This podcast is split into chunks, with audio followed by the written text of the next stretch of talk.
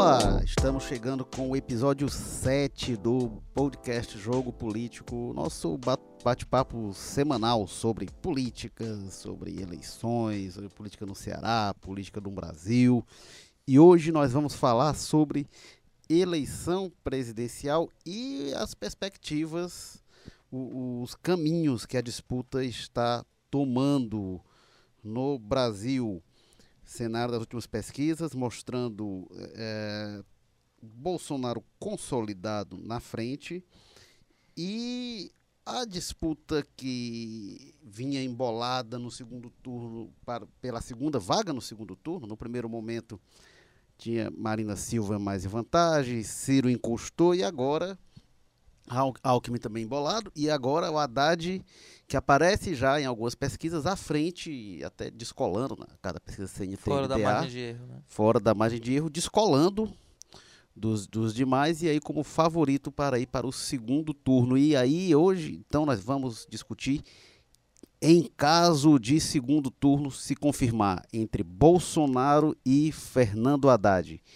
Quem é o favorito? Estamos recebendo hoje Ítalo Coriolano, editor da rádio O Povo CBN. Tudo bem, Ítalo? Olá, pessoal, tudo bem? Tudo bem, Érico? E aí, Walter George, editor de política, habituei já das sete edições de Jogo Política. Tudo bem, Walter George? Tudo bem, Érico, Ítalo. Bom, Walter, é, esse segundo turno, é, a, a pergunta tem uma premissa de que é, é, a se confirmar este cenário, o cenário é esse mesmo? Está encaminhado para o segundo turno entre Bolsonaro e Haddad? É, o que está se desenhando, né? Inclusive com algumas, alguns esforços estratégicos, não sei de, dos dois lados, mas de alguns, de inclusive antecipar um pouco essa polarização, né? De criar o, o, o antipetismo contra o petismo, ou bo, bolsonarismo contra o antibolsonarismo, porque a gente vai ter, a gente tem uma batalha muito forte, não é? Por, por menos que os dois são os dois principais, os mais é, é, rejeitados, né? Eu acho que é o que está projetado, Érico, e assim, e aí dentro um pouquinho do que a gente até já teve a oportunidade de discutir em outra oportunidade aqui, é, com alguma, digamos assim, com alguma ajuda do Ciro recentemente, né? A gente tem que lembrar que nesses últimos dias teve o episódio de Roraima onde ele se desentendeu com alguma força, né? Inclusive física, contra um, enfim, uma pessoa que fez lá uma pergunta participando, é, parece que é repórter no local, eles têm dito que na verdade era um infiltrado, etc. Mas o certo é que ele reagiu de uma forma que se, se, se temia que acontecesse, e isso, evidentemente, aumenta um pouco, re, re, é, recupera aquela apreensão que se tem com relação ao Cid, que é a grande questão do equilíbrio, né, da capacidade que ele tem de se controlar, ou da incapacidade. Então, isso acaba de alguma forma, eu acho, não sei nem se, se pesquisas já apontam isso, mas de alguma forma acaba digamos assim, sendo um estímulo a mais a essa, essa é, esse afunilamento que está se dando entre essas duas correntes, a do PT, né, para ficar numa linha mais lógica, entre o Bolsonaro, que se consolida no primeiro lugar, quer dizer, desde quando é, é, aconteceu o, o, o, o, acidente com ele, ou enfim, um ataque, um atentado, é, não houve aquilo que alguns esperavam, que era disparar, não houve disparar a ponto de se imaginar que ele possa resolver a fatura no primeiro turno, pelo menos até agora não há indicação nesse sentido, mas ele também não caiu, né? Não houve nenhuma pesquisa que eu me lembre que ele tenha se movimentado pelo menos fortemente para baixo, né? Até um ele até cresce, né? Do teto histórico dele Isso. que a gente via, que era 20% e foi Pois crescendo. é, então, então assim, então ele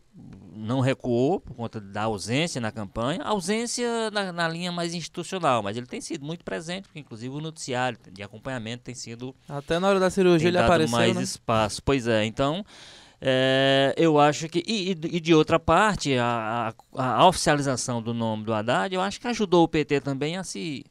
a sair daquela. aquela contradição que ele tinha que administrar o tempo todo, não podia expor o Haddad como candidato, tinha que tentar expor o Lula e tudo. Ajudou na estratégia de passagem e tal, mas hoje o Haddad está se consolidando e eu acho que ele também tem crescido com alguma consistência. Não, também não disparou, também não, pelo menos a ponto de, de se considerar absolutamente livre do Ciro, mas é, tem essa consistência. E aí a gente tem esses, os outros dois fatores, os dois candidatos, que é o definhamento das candidaturas do Alckmin e da Marina, né? Que assim, tem, desde então, o Alckmin não sai do lugar e a Marina cai. Então eu acho que a gente, a, a, na, dentro da premissa que você disse, quem, quem, quem iria ao segundo turno hoje, claramente são os dois. E aí, já antecipando alguma coisa, aí vai ser salve-se quem puder, né? Pois é, então aí você responde essa parte. Quem vai ser o próximo presidente depois desse segundo turno que o Gota desenhou entre é porque, Haddad... Porque, por que a pergunta mais fácil ficou pro Ítalo? Ah, pois é. O Gota disse, segundo turno é, é, Bolsonaro e Haddad. E aí, a outra pergunta é fácil. Quem vai ser o próximo presidente do Brasil? Pois é, não é tão fácil assim. é, Confirmando-se esse cenário, eu acho que vai deixar boa parte do eleitorado numa encruzilhada das mais difíceis, assim, entre a cruz e a espada, né? porque você tem aí é, um eleitor que está decepcionado com o PT, mas ao mesmo tempo não é aquele antipetismo quase doentio, né? É, é uma rejeição a, a, esses anos né, e aos erros que o partido cometeu no poder. É, e ao mesmo tempo um eleitor que de alguma forma abomina o que representa Jair Bolsonaro, né, em termos de respeito aos direitos humanos, é, em termos de competência também para gerir um país tão, tão complexo como o nosso. O que será que vai pesar mais na hora? Qual a rejeição que vai ser maior? Pois é, aí eu vou aqui primeiro tentar me ater aos números, né? Primeiro do Datafolha da, da última sexta-feira, dia 14. A rejeição do Bolsonaro está em 44% e a do Haddad está em 26%. Então, observando esses números, podemos dizer, né, no, no que se refere à rejeição, que Haddad tem mais chances do que Bolsonaro de vencer é, no eventual segundo turno entre os dois. Agora, tem uma coisa que tem acontecido que é meio natural. É, na medida em que cresceu a transferência de voto do Lula para o Bolsonaro. A rejeição também a rejeição aumenta. Cresce a, re, a, transferência da rejeição, né? Rejeição, Porque a vinculação é, é, um, é. é, uma, é uma venda casada, né? Sim. Vem a rejeição e vem a transferência. A gente tem que, o bônus, isso, né? a gente tem que lembrar também que o, que o Haddad ainda é desconhecido por boa parte da população. Então, à medida que ele vai sendo conhecido e associado ao ex-presidente Lula, ele tende também a, a, a, herdar não só a intenção de votos, mas também a rejeição, que do Lula também, né, nas últimas pesquisas, passava do, dos 30%. Mas, enfim, a, no, no retrato de hoje, né, no que se refere à rejeição, o Haddad está melhor do que o Bolsonaro. Quando a gente vai. É, quando, quando é perguntado ao eleitor quem venceria, né, quem, em quem ele votaria no segundo turno, aí a gente já tem um empate técnico. Né? Bolsonaro com 41%, e Haddad com 40%. Isso em relação à pesquisa Datafolha. Na pesquisa divulgada ontem da CNT, CNT-MDA, o cenário da rejeição também é próximo, mas aí você tem uma rejeição maior do Bolsonaro, 51%, Haddad, Haddad 47,1%. E num cenário de segundo turno entre os dois, tem aí uma boa vantagem, é, uma relativa vantagem do Bolsonaro em relação a Haddad, né? 39 Bolsonaro 35,7 Haddad. Também e, se configura esse dado, aí. Esse dado qual é? É da pesquisa CNT-MDA. Mas do que? É simulação de segundo turno? Simulação de segundo turno. 39 Bolsonaro, 35,7 Haddad. Uma proximidade aí grande também, né? Se configura empate técnico nessa situação. Ou seja, o Brasil realmente vai estar bastante dividido né, nessa polarização né, de, de tudo que representou o PT para o bom e para o mal e de tudo que representa Bolsonaro para o bom e para o mal. Então vai ser realmente um, um, uma tarefa hercúlea de ambos os lados para vencer, vencer essa disputa que mexe com sentimentos, que mexe com emoções, né, com riscos até de, de, de digamos assim, de, de conflitos mais graves. É, é, é eu, eu temo muito assim um, um segundo turno Haddad e Bolsonaro porque você não vislumbra uma, uma, conciliação do país, independente de quem vença. Agora, isso é interessante porque ao longo do, do, da articulação, da formação das candidaturas, muito se procurou o candidato de centro, né? Acho que o Temer falou sobre isso, alguns falaram, ainda não tem uma opção de centro consolidada e chega na campanha e também não tem, né? O quem se vislumbrava de centro, Marina, o Alckmin tentando, o Meirelles, é, coitado. Teve, teve, é, teve, teve projetos nesse sentido, mas claramente o eleitor pediu extremos, né? É, teve projeto que morreu é, já antes eleitor, da campanha, no caso do Luciano foram Huck, né? empurrando, né? As pesquisas foram empurrando os candidatos, inclusive, para os extremos. Se, se você for olhar, por exemplo, o Haddad, que é dado como uma pessoa ponderada, de, de, mas o discurso dele é um discurso é um discurso na linha do, do, do tensionamento. Mas isso, né? isso é curioso. Teve o Luciano Huck, o Gota falou, o, o Ítalo falou que tentou ser esse candidato de centro. Teve o Joaquim Barbosa, que aí uhum. ele que desistiu quando despontou nas pesquisas. Mas é interessante porque faz sentido o país que a gente vive, o país que a gente vê nas redes sociais. O país que está indo votar é o país das redes sociais, né? Que é um país polarizado, é, é um, um, país de, de, de extremos. Então isso tem muita lógica. E quando a gente reclama da polarização, é um problema claramente que vai além da política. É um problema hoje da sociedade brasileira. Do né? dia a dia, né? Do cotidiano. Assim. E, e uma coisa, Érico, é o seguinte. É... Na verdade, na verdade, a gente não conseguiu, a gente ainda não a gente ainda está em 2014, né? A gente não conseguiu sair de 2014. O, de alguma forma isso foi um pouco introduzido na, no debate é, pelo Tasso, que ele fez um, aquela autocrítica sobre como o partido se portou a partir de 2000, o resultado de 2014, enfim, questionando aquilo na é coisa de, de, um, de, um, de um partido democrático. Ele disse que o, vamos lembrar que o, o PSDB chegou naquela, na eleição de 2014, chegou a pedir, protocolar no, no TSE que o, o Aécio fosse diplomado e não a Dilma, sendo que não. E depois entrou com ação. É, a ação está aí tudo, mas ele chegou a protocolar esse tipo de coisa, que aí é extravagante, porque assim, tinha sido contado os votos e lá na contagem tinha a Dilma 3 milhões e meio de votos a mais. Como é que, ela, como é que o tribunal poderia diplomar, quem podia dizer, não diploma Dilma, não diploma ninguém, mas eles pediram para diplomar o Aécio. Então, assim. Mas aquela ação do PSDB, né, Golta? Ela, que jogaram, atiraram na Dilma e quase que acerta no Temer, né? Quase é. que o PSDB caçou o Temer. Pois é, então, então é, o que acontece? É, eu acho que aquele clima de 2014 que permaneceu, como você disse, nas ruas e no, no, no, enfim, gerou toda, toda, uma situação de crise que se arrastou até agora, e aí eu tô com o Ítalo.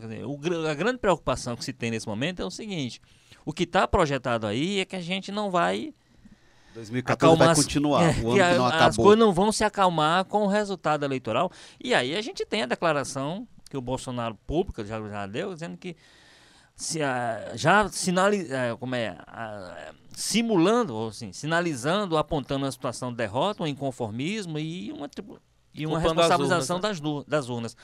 Então, assim, o que, o que realmente preocupa é isso, é a indisposição que a gente sente, e aí dos dois lados, de feito o resultado, vamos, vamos, todos nós continuamos sendo brasileiros, todos nós continuaremos cidadãos e submetidos a um governo, e se aceitar que esse governo faça, a partir das suas convicções, das ideias que ele está defendendo na campanha, vai governar o país com o outro lado fazendo oposição. Isso é natural. Né? Ninguém está pedindo para todo mundo virar governo. Mas que um lado vai governar, o outro vai fazer sua oposição, vai fazer sua fiscalização. Infelizmente, a gente não tem isso apontado. Agora, eu acho que a gente tem que deixar que as coisas aconteçam do jeito que o, eleitor determinar. Né? É, a minha dúvida em, em relação à capacidade de governabilidade do Bolsonaro. O PT a gente já viu que consegue se conciliar muito bem, né, com quase todas as forças aí é, do campo partidário. A minha dúvida é em relação ao Bolsonaro presidente, como é que ele vai construir uma maioria? Porque ele já disse que não vai trocar cargo por apoio político no Congresso. Todos eles dizem, né? né? É, eles é o que eles dizem né? agora, mas se enfim. Se você for recuperar o discurso do PT antes de chegar no governo, era nessa linha também, todos nesse discurso. Agora, Marina existe uma realidade. Dito, né? Existe uma realidade que se impõe, né? A realidade que se impõe é a realidade do Congresso que foi entregue. Agora, eu acho, o que eu acho é o seguinte, é que dá para fazer isso sem ser, por exemplo, como o PT fez, como você tem feito. Dá para você buscar é, conciliar a necessidade que você tem de governar com essas forças sem ser entregando completamente e, e sem qualquer critério. É, vai falar isso pro é... Centrão, né? Porque o Centrão quer de qualquer bom, jeito, é, não importa a pessoa. Eu, eu, eu, acho, eu acho que é possível. Eu acho que é, se, se houver alguma disposição nesse sentido, é possível. Agora, o, o que eu não acho correto, de qualquer maneira, é que se criminalize a política completamente. Né? Você, vai, você não pode governar com os políticos. Pode, até deve. Agora, tem que estabelecer critérios que submetam esses políticos, inclusive, a algum regramento que não seja para botar alguém lá para poder tirar dinheiro, para uhum. poder participar de contrato, para desviar contrato em função dele. Tudo. Agora, é legítimo que alguém que apoiou, que vai apoiar um governo, tenha um nome a indicar para determinado cargo, eu faço. Eu não vejo nenhuma deslegitimidade nesse tipo de situação. Agora, é preciso que haja regra.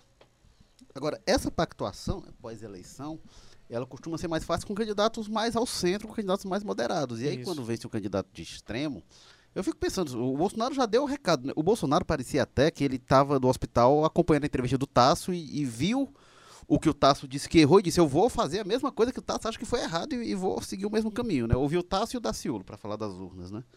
E o, P- e o PT, que vem nos últimos anos, há dois anos também falando de golpe, questionando decisão do STF, decisão O tudo. Daciolo né, é mais factível. Ele, diz- como é que ele disse? Ele disse que acredita que vence no primeiro turno. O Daciolo disse na, na, lá Aí dá do pra Monte, acreditar mais. disse que, é. que e- o Daciolo disse que desconfia das urnas, mas acha que ganha no primeiro turno. Pois é. Ele, Daciolo. Então, Agora Ele sim, tá é o pessoal 1%. que de- desconfia das urnas, mas todos eles foram eleitos por, por via urna eletrônica. então eles vão questionar os próprios mandatos, porque tá lá tudo É. computado, os votos deles. Agora, o, o, é, o PT também com esse discurso sobre o golpe, sobre o STF, enfim, o STF, o, o- o PT, e aí vai um questionamento ao Congresso Nacional, às instituições como um todo, também não sei qual a disposição o PT terá para aceitar uma vitória eventualmente do Bolsonaro e dizer, não, beleza, agora vamos aqui, a gente vai fazer oposição, fiscalizar. E não sei se o PT decidindo fazer isso, se a base social de eleitores que agora está com Haddad, que era do Lula, vai aceitar isso também tranquilamente. Porque eh, a forma como se deu também, o Haddad não é dono desses votos, e aí também ninguém é, e é bom que não seja. Mas ele não tem essa ascendência, eh, até acho que foi o Ciro que usou. Já, o Haddad já está lá por uma procuração e já é um voto de confiança no Lula das pessoas. Eu não sei se, se a gente tem hoje uma liderança política também eh, em quem estiver na oposição para trazer serenidade para o ambiente político, porque isso vai ser muito complicado. E a gente está mergulhando o país numa crise cujo fim eu não sei qual vai ser, né? A gente, eh, o, que a gente está conversando aqui, a gente vai ter, a gente vai entrar 2019 provavelmente em crise. E tem um elemento novo, né, Érico, que aí, aí não estava presente, por exemplo, em 2014, me parece mais forte agora, que aí é o que eu acho aí gera esta instabilidade maior e extra, que é o protagonismo militar, né? Na própria chapa do, do o Bolsonaro, a gente já pode identificar o Bolsonaro como político.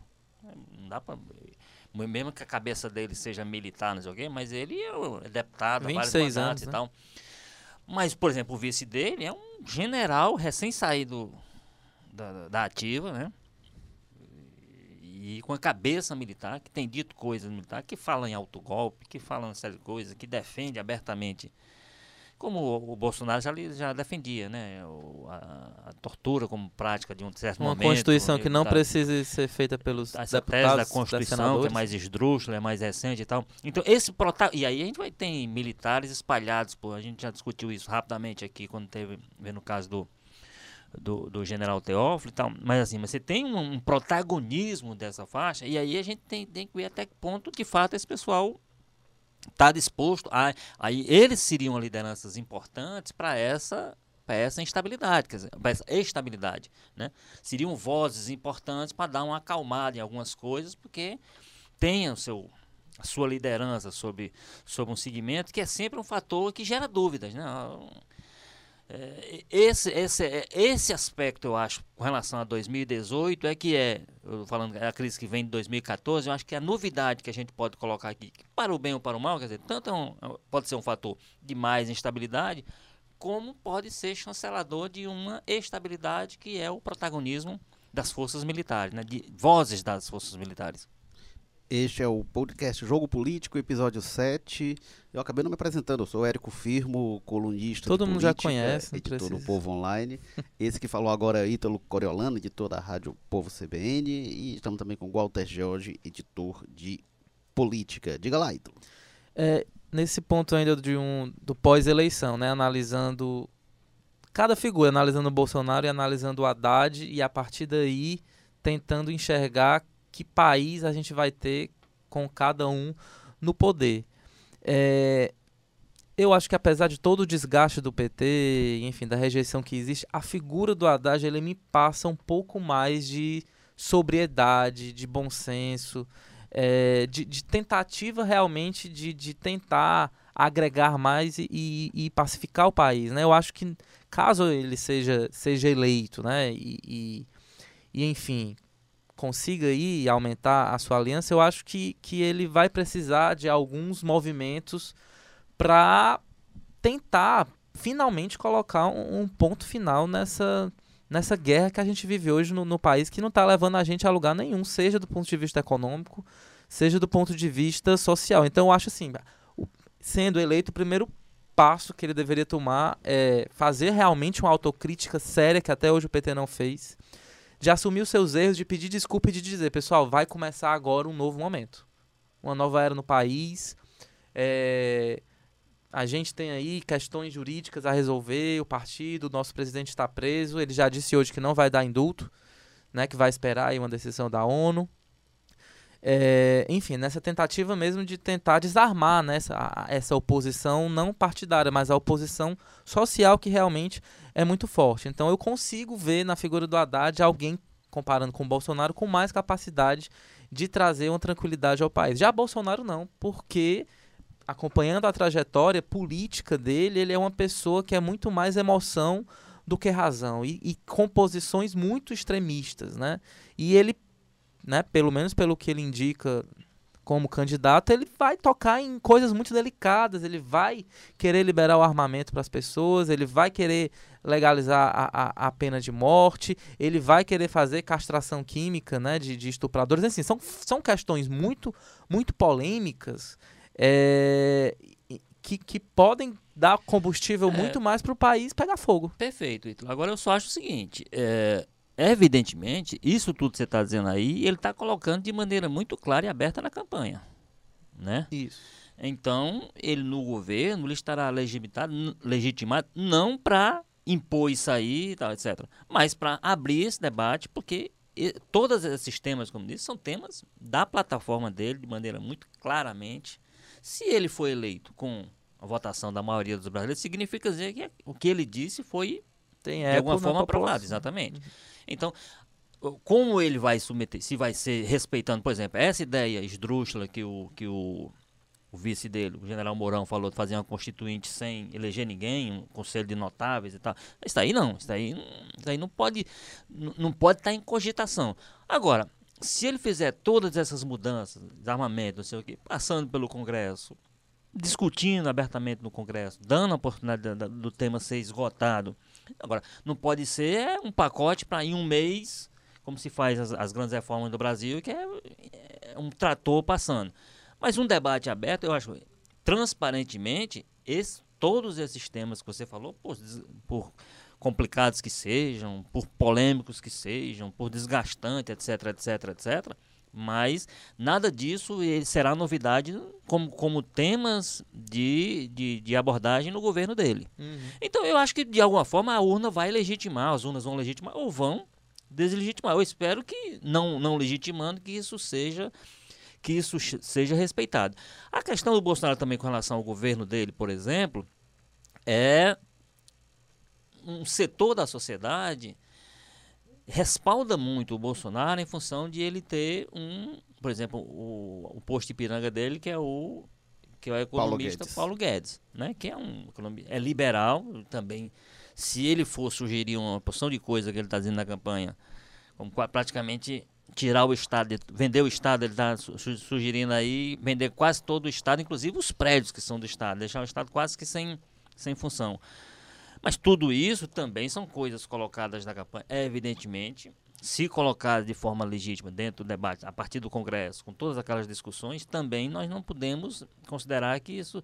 O que não pode tudo isso vir é através de um, né, de um pacotão imposto. É, esse é o meu medo. Que o pois perfil é. autoritário dele se Tudo bem, aí concretize aí nas práticas. Nos preocupar e tudo. Agora, todos esses temas, eu repito, todos esses temas. E aí a parte econômica está se fi, dando, é, dando fiança a uma pessoa que faz parte da equipe dele, que se diz que vai ser o grande tocador da parte econômica, que ele próprio disse que não gosta nem de discutir economia. Não é que não entende ele gosta de discutir nada, né? Discutir, Tem nenhum é. tema que ele domine. Agora, Walter, Essa inclu... parte de segurança, por exemplo, ele gosta de discutir. Toda essa pauta de Agora, armamento, essas é. coisas. No primeiro debate, inclusive, a primeira fala do Bolsonaro, uma pergunta lá genérica, e ele já entrou dizendo, acho que era sobre geração de emprego, disse, para gerar emprego tem que tirar direito trabalhista, não sei se a pessoa vai querer todos os direitos e não tem emprego, É, Não adianta ter muito direito e ou não tem tem, emprego. ou tem emprego com É. menos direitos, e como se fosse necessariamente uma escolha, e como se a retirada de direitos fosse garantia de geração de emprego, que a gente viu que não foi bem assim na reforma da Previdência, a Aumentou o promessa trabalho não informal, concretizada. Mas o fato é que também sobre essa retirada de direitos trabalhistas, o Bolsonaro também tem sido transparente, também falou logo. Isso. A primeira fala no primeiro debate. É. Então, o eleitor não pode dizer que não sabe. E aí, se caso tenha escolhido, o eleitor vai ter escolhido. E aí, paciência. Vontade de quem escolhe. É, muito embora, muito embora aí tenha a história também, desde que ele respeite, que tudo isso não seja imposto, seja uma discussão. Eu vou, eu vou encaminhar isso para o Congresso, todas essas coisas, e o Congresso vai fazer a discussão dele. Por isso que às vezes é importante a gente de vez em quando lembrar que as pessoas prestem atenção também no voto que estão dando para quem vai para o Congresso. Né? Todo esse debate que a gente está falando, boa parte dele, se não todo, vai em algum momento ser submetido à apreciação de parlamentares, de, de deputados e senadores. Então as pessoas, além dessa super concentração de atenção na disputa presidencial, em quem vai ser o próximo presidente, vote também, preste atenção no que você vai mandar para o Congresso, e quando chegar lá você vai estar representado na discussão com quem pensa igual a você. Evidentemente, se a gente mandar um, se a sociedade mandar um Congresso que pense diferente, majoritariamente diferente do Bolsonaro, vai ter as tensões políticas e ele vai ter dificuldade, inclusive, do que for absurdo, e da outra forma também, uh, quem não quer o, o pensamento do PT, manda para o Agora- Congresso um pensamento, para a gente ter um, um, um- um- um- um- um- ter um processo político mais equilibrado no Brasil. Teve só um ponto que eu esqueci de falar no eventual segundo turno entre os dois, né? Que uma mudança importante também é que o Bolsonaro, que agora tem 8 segundos e raras inserções na programação, passa a ter o mesmo tempo. Resta saber o- se isso é vantagem ou desvantagem. Mas enfim, eu, ah, por enquanto eu não consigo ver como algo negativo, porque Os nove segundos até agora não prejudicaram a ele, né? porque ele já tem a força das redes sociais. Então, obviamente que vai ter uma equipe ali no segundo turno que vai dar um pouco mais de estrutura e de conteúdo que realmente hoje não existe. Então, mesmo que seja tudo meio teatral, mas vai ter um conteúdo ali sendo transmitido, né, de forma massiva para a população. Então, tem aí essa carta na manga também de Bolsonaro, que é essa essa gigantesca exposição que ele vai ter durante aí essas são três semanas, né, de, de campanha no segundo turno. né? Agora, outro ponto que eu queria pegar, até tratei disso na coluna, é porque o, nem o Haddad definitivamente não é o, candidato do mercado, um candidato ao feitio do, do- que, na falta de melhor palavra se fala, o establishment, do, do- poder do núcleo decisório do país, dos segmentos que sempre decidiram. E o Bolsonaro, embora esteja no extremo oposto, mas ele também não é uma pessoa dessa ordem estabelecida, do status quo.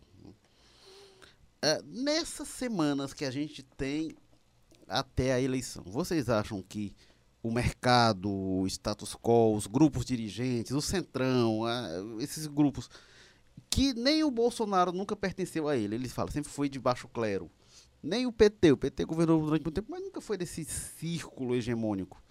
Esses segmentos, eles vão escolher Bolsonaro e escolher Haddad, ou ainda vai haver uma investida, e aí o Haddad é o nome que está ali na segunda posição, ainda vai ter um, um ataque especulativo, digamos assim, para tentar desestabilizar o Haddad e tentar emplacar uma opção mais palatável, talvez, ao mercado. O que, é que vocês acreditam que vai Eu, acontecer? eu acho que nesse ponto aí é aquela questão que eu falei aqui do Paulo Guedes. O Paulo Guedes é de grande utilidade para o, o Bolsonaro. Ele, ele é em si um fator de instabilidade, até porque ele vai ser o presidente. Se alguém tiver que ser demitido dos dois, é o Paulo Guedes e não o Bolsonaro, né? Num, num eventual desentendimento. É, mas ele é o fiador, então é, é o que eu não diria que acalma o mercado, mas diga- digamos assim, é, acomoda o mercado. E aí ele é um né? pouco o que o, o, o Zé Alencar foi pro Lula Foi lá pro Lula atrás, em é, 2002, Na né? época o Lula até precisou se esforçar mais, fazer aquela carta ao povo brasileiro, fez Mas uma a, aliança. a estratégia é um pouco a Nesse mesma, né? sentido, eu- nesse sentido, eu acho que o, o- o- a conjuntura hoje, ele é até um pouco mais favorável ao PT, eu diria, que o PT foi tanto acordo, tanta amarração que ele fez para o Lula se eleger em 2002, que ele chegou lá de fato é, com a sua margem de manobra, de liberdade, um pouco sacrificada. Agora o PT foi quase que abandonado. O PT foi é, quase chapa pura, né? PT e PCdoB, para dizer quase que é uma chapa pura. Prós também ele meio. É, o PROS entrou também, mas também não faz muita diferença e não faz. Mas assim, mas a, na época o PT, por exemplo, foi ao PL, né? Fez essa aliança, foi essa sinalização primeira que o Lula deu. Né? Então. Pois é, então nesse, o- o, o PT Lula- pode chegar ao poder nesse momento com menos compromissos e aí podendo tocar, em, em tese, sua agenda, sua agenda mais autêntica, com mais facilidade, desde que, evidentemente, saiba amarrar os acordos e saiba manter os controles. Mas ele não tem esses pré-compromissos na campanha que ele tinha em 2002, ele não tem hoje. Agora, o Lula tinha uma desconfiança maior também, porque o Lula e o PT, eles tinham uma pauta econômica, tinham um- uma visão de desenvolvimento, de política econômica que desagradava, que assustava o mercado. Mas o Bolsonaro não tem isso, né? O Bolsonaro não é que ele tem uma visão econômica que assusta, como o Ítalo falou. O Bolsonaro, hum, nem- vocês falaram, né? Ele nem gosta, discute a economia, nem e a- gosta mas do ele nem assunto. discute a economia, Érico, mas o Paulo Guedes é um liberal É, porque de- o, que o mercado sonharia em ter como É, por- presidente. é porque o Zé Alencar, ele era um pouco contraponto ao Lula. O Paulo Guedes, ele não é o contraponto ao Bolsonaro. Ele preenche um Simplesmente um vazio dele, né? que ele, que ele ocupa, exatamente. Agora, agora, evidentemente, você imagina o que, é que aconteceria nesse país no governo Bolsonaro. o primeiro estremecimento entre o Bolsonaro e o, e o Paulo Guedes, né? E tem uma coisa também, né, que aí o Ítalo comentou, que talvez é, o Haddad talvez seja um petista mais afeição de tranquilizar o mercado, essa coisa ultramoderada. É, eu ia falar disso aí. É, se o mercado conseguiu domar o Lula, eu, tam, eu acho que não teria também problema nenhum de domar o Fernando Haddad. Inclusive, hoje ele foi entrevistado, nesta, nesta terça-feira, entrevistado pela CBN, né, durante a sabatina, e, e um dos pontos mais polêmicos, digamos assim, foi em relação à postura dele com os bancos, né?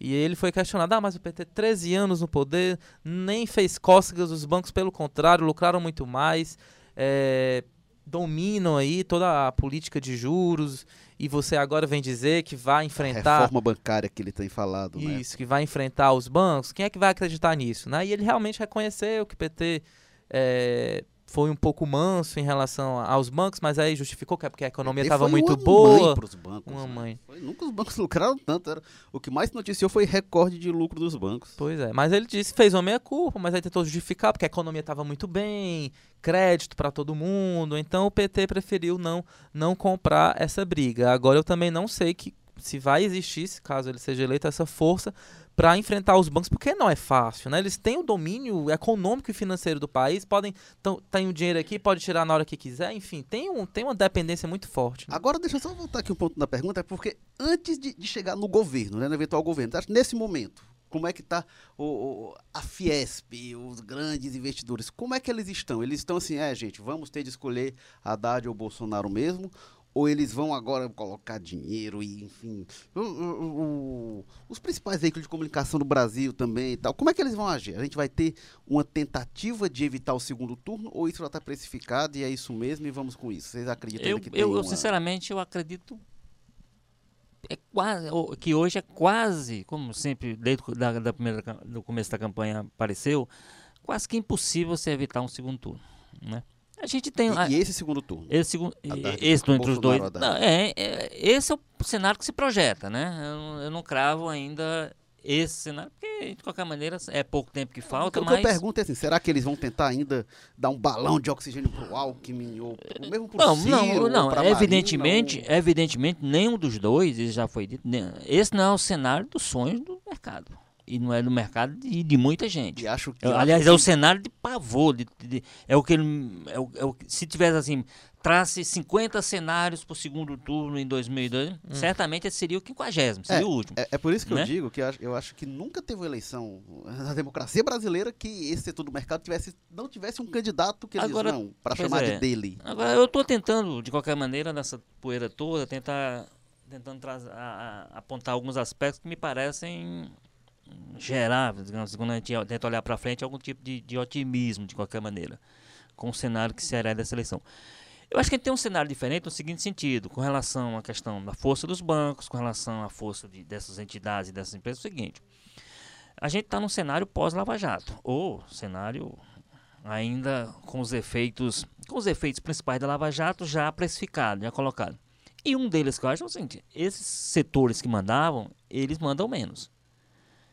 Eles, eles também sofreram efeito, não foi só a força, a, a classe política que sofreu esses efeitos. Então, aquele pessoal que queria estar dentro do governo para se valer disso, está com muita dificuldade de se movimentar hoje. Não tem, não tem aquela facilidade que já teve antes. Né? Então era financiar o governo para lá na frente eu tirar através dos contratos. A coisa não está mais funcionando dessa forma, mesmo que não seja ainda no que eu estou dizendo, tá, o ambiente está totalmente purificado. Né? O ambiente está limpo completamente.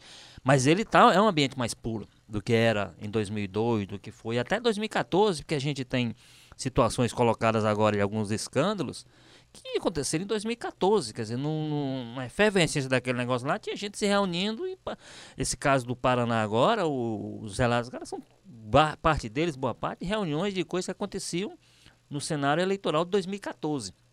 Então, eu acho que hoje, nesse sentido, a gente, o, o, os eleitos, eles estarão mais, eu diria, mais livres. Né? Se eles estiverem bem intencionados, eles têm melhores condições do que se tinha em 2002 e em outros momentos para de fato impor algumas mudanças importantes, inclusive de enfrentar esse sistema bancário, financeiro, que foi, era mais forte do que é hoje, apesar de parecer o contrário. A economia toda fragilizou-se em geral. Mas alguns setores, a própria força da Fiesp hoje e das, dessas, de entidades desse tipo, eu acho que de alguma forma aquela influência, aquela força que tinham, que era imposto pelo dinheiro, eu entendo que foi foi minimizada. Continua grande, mas foi minimizada.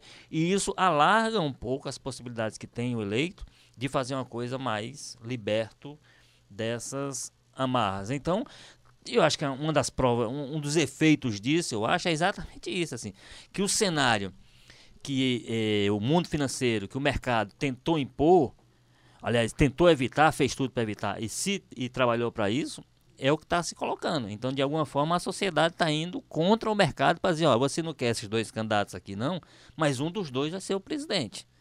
Um pela direita, outro pela esquerda, mas são os dois que o mercado não gostaria de ver eleito. Então, o cenário, eu acho que o próprio cenário acho que aponta para essa, mercado, essa perda de força do mercado. O mercado vai pender para quem se for esse segundo turno mesmo? É, é, Bolsonaro pela questão Paulo Guedes, por isso estaria mais propenso. O medo do PT é maior, a gente volta ao começo.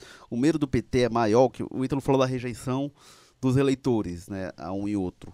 Agora, e a rejeição do mercado, a do PT, será que é maior do que a, a ao Paulo Guedes? Eu hoje? acho que pela experiência já vivida nos outros anos, é muito mais fácil você dialogar com Haddad, presidente, do que com Bolsonaro, apesar do Paulo Guedes porque, enfim, é, é, não é só o Haddad, né? São forças políticas. Você tem ali o PT muito bem estruturado e com, enfim, com, com forças, né, que pensam a economia do país, que pensam o sistema financeiro, é, com mais capacidade realmente de, de fechar acordos, enfim, e de, de seguir o país dentro de uma estrutura já existente de governo. A própria política econômica, eu não tenho dúvidas de que o Lula conseguiu, né, apesar do... Mas será que isso não pode atrapalhar? Porque ele, são pessoas que, são, têm uma capacidade e que têm uma visão econômica que é antagônica é, do mercado. Não, né? eu na verdade eu penso diferente do Ítalo. Eu acho, eu acho que o mercado... o mercado e essas forças que a gente fala, ele, ele, ele, mante, ele tem uma rejeição ao PT maior do que ele teria ao Bolsonaro. Eu acho que a, a, resistência seria maior ao PT, é maior ao PT, porque não é uma resistência apenas econômica. Isso tem uma questão cultural mesmo é, política, é, social, tem uma série de situações que envolvem você aceitar o PT no poder e a gente vê isso, quer dizer, essa história que diz assim, o, o, os bancos nunca ganharam tanto dinheiro quanto nos governos do PT, e no entanto os bancos se alinharam no movimento assim, que levou medida, a, a, perda de poder do PT. Na medida, por exemplo, que você mantém a, a autonomia do Banco Central, isso o PT, né, foi uma política, inclusive, de colocar um nome do mercado para comandar o Banco Central. Na medida em que você mantém isso no eventual governo Haddad, eu não consigo ver assim, grandes conflitos é, do mercado com, com o governo, não. É, teve isso no, com o Meirelles, mas com o Tombinha já, já, era, mas não era tanto, né? Enfim. É que o Tombinha eu, é eu, eu não sei, de carreira do Eu não sei, isso. Eu, eu, eu, acredito que o PT vai, é capaz de, de, de, conciliar muito, isso aí não tem a menor dúvida. Eu não sei se o mercado vai ver assim, e se o mercado, na, na hora de estar na urna lá entre o 17 e o 13, é, o mercado vai ter que aceitar. É, eu, não, eu acho que o movimento do impeachment mostrou que o problema não é só financeiro. Havia uma crise, havia, de fato. Agora, um, havia um incômodo e há um incômodo porque queira ou não, o PT é um intruso. Queira ou não, as forças que impõem. O, o Haddad, por exemplo, é um paulistano. O, o, o, Haddad, em tese, pelo perfil dele, é um uspiano, como eles gostam de dizer. ele não teria, o mercado, essas forças, não teriam razão nenhuma para dizer, não, o Haddad, vamos abraçar a candidatura dele. Não abraça e tem resistência porque ele é PT. Então, e, esse aspecto, ele ainda é um fator. E eu, eu, acho, que, eu acho que tem um, tem até um ranço aí que eu acho que acaba pesando um pouco nessa escolha. E aí eu acho que em muitas situações pode determinar. A minha impressão é que nessa dúvida entre um e outro, a balança penderia mais pró Bolsonaro, até por essa chancela que ele tem de, de, de pessoas como o Paulo Guedes, do que pelo PT. Porque se fosse a capacidade que a força política, o PT, por exemplo, liderando, tem de se adequar, o PT já demonstrou, como o Érico disse, ele tem total capacidade de, de fazer aquilo que for de interesse do mercado. O, o gesto do, do, do, do, do Henrique Meirelles, vamos lembrar que o Henrique Meirelles tinha sido eleito deputado federal pelo PSDB, uhum. sabia nem quem era o Lula. E o Lula não sabia nem quem era ele. Recém-aposentado do Banco Boston. E foi chamado, um gesto alta ousadia do PT o PT é capaz de um novo gesto de Sim, alta ousadia, mesmo que os ambientes estejam mais radicalizados do que naquela é, época. Ele né? era deputado federal eleito, eleito pelo PSDB. Pelo PSDB. Então, então, é, é, é, então eu acho que essa questão aí, o mercado hoje olharia isso com outros olhos com relação a 2002. Né? Aquela sinalização naquele momento foi importante. Hoje seria menos, porque tem a experiência de conviver com isso. E eu repito, eu acho que não é uma questão meramente econômica. Não sendo meramente econômica, outros fatores podem pesar para as pessoas apostarem mais de um lado do que no outro. Eu também. Agora também não acho que vá todo mundo não. Eu acho que seria um movimento teria alguma discussão. Eu acho que vai pesar um pouco o bom senso também pelo lado do mercado, porque eles já viram que foi o processo de impeachment, né? Como desestabilizou o país e não levou a gente para lugar nenhum. Pelo contrário, tá tudo quase tão ruim como antes. Então eles apostaram na saída da Dilma para uma mudança nos rumos do país e, mudan e melhorias, o que não houve. Então eu acho que eles, caso a Haddad seja eleito, vão ter que aceitar, vão ter que negociar. E enfim, é, é não, tocar aí, o Brasil Mas aí, não, não tô falando, eleito, tudo bem. Eleito, acho que o mercado é não. Nós estamos falando o seguinte, para quem ele no segundo turno. É, que hum, eles é, vão... Porque ele entenderia o seguinte, ó, nós gostaríamos e trabalharíamos e votaríamos dinheiro, se for possível, é. tá dizendo? Nós demoraríamos qual candidatura? Eu acho que a tendência seria para a candidatura Bolsonaro. É, o, o, Carlos Marum até deu sinalização também de que ele defende que o governo Temer apoie o Bolsonaro em caso desse segundo turno, né? Acho Agora, que o Bolsonaro aqui não, não quer, viu? É, aí, já, aí, já, não sei se, se é um ato de, de, de, de realmente para ajudar a candidatura, né? Agora, a última pergunta aqui, a gente já estourou o tempo, mas eu queria é, colocar a última questão aqui para trazer para o Ceará. A gente tem um Camilo dividido entre os palanques do Ciro e do Haddad.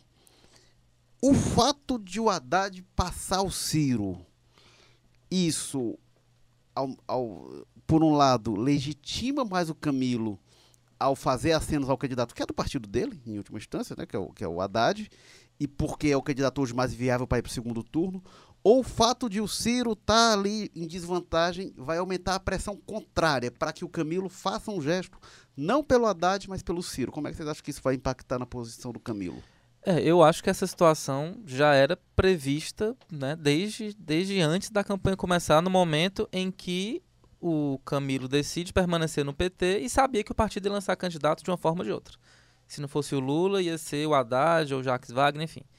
É, e diante dessa situação, é, foi necessário um acordo né, entre PDT e, e, e, PT, né, de dividir, dividir esse palanque. Então eu acho que deve haver algum tipo de, de desconforto por parte do Ciro, né, que é quem está mais exaltado, digamos assim, quem está temendo aí não chegar no segundo turno, mas eu não acredito que ele chegue assim com a faca no pescoço e diga: "Vamos lá, Camilo, vai ter que me apoiar, porque senão eu vou perder, e se você não me apoiar, eu vou tirar o seu apoio daqui". Não, sei, não acho que isso não vai acontecer. Eu acho que já está todo muito bem racionalizado, digamos assim, da, da do problema, né, em que o que o Camilo se encontra. Então eu acho que não vai não seria seria extemporâneo esse tipo de de pressão, digamos assim, para o Camilo tomar uma decisão. Acho que se fosse para ter sido feito isso, teria sido antes e não agora com a campanha já chegando no fim.